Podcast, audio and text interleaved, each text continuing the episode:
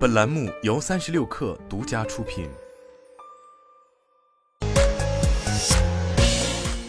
网罗新商业领域全天最热消息，欢迎收听快讯不联播，我是金盛。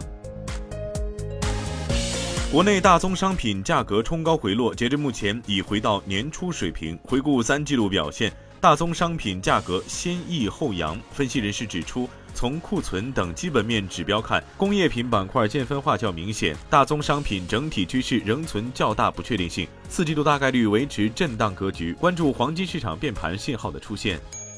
三十六氪获悉，据字节跳动内部邮件，字节跳动已开启新一轮员工期权回购，价格为每股一百五十五美元。这一价格相比上一轮回购价格上涨约百分之九，也与该公司最新的员工期权授予价格一致。知情人士称，近期因业务调整而离开的员工也可参与此次回购，每股回购价格与在职员工相同。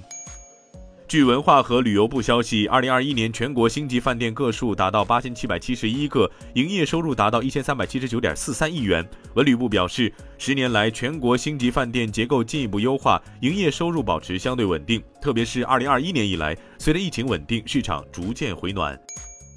比亚迪近日在印度新德里召开品牌发布会，宣布正式进入印度乘用车市场，并发布了第一款高端纯电 SUV 元 Plus。二零二二年是比亚迪深耕印度的第十五年。自二零零七年建立分公司至今，比亚迪已在当地投资超两亿美金，建成了两个工厂，并逐渐展开了太阳能电池板、电池储能、电动大巴、电动卡车、电动叉车等业务。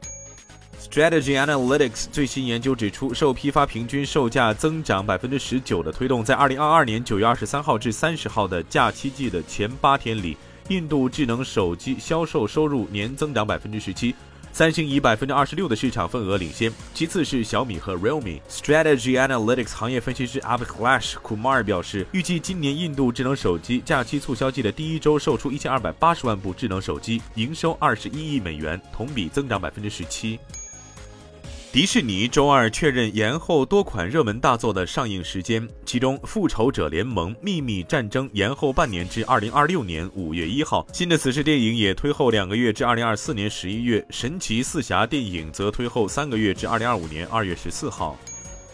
Meta 在年度 Connect 大会上推出新 VR MR 头盔，将于十月二十五号正式开售，十月二十八号发货，定价一千五百美元。去年，Meta 首席执行官扎克伯格曾透露，公司正在开发新 VR/MR 产品。扎克伯格管新品叫 Project Cambria。当时，扎克伯格还将公司名称由 Facebook 改为 Meta，并宣称要将重点转向元宇宙。以上就是今天的全部内容，咱们明天见。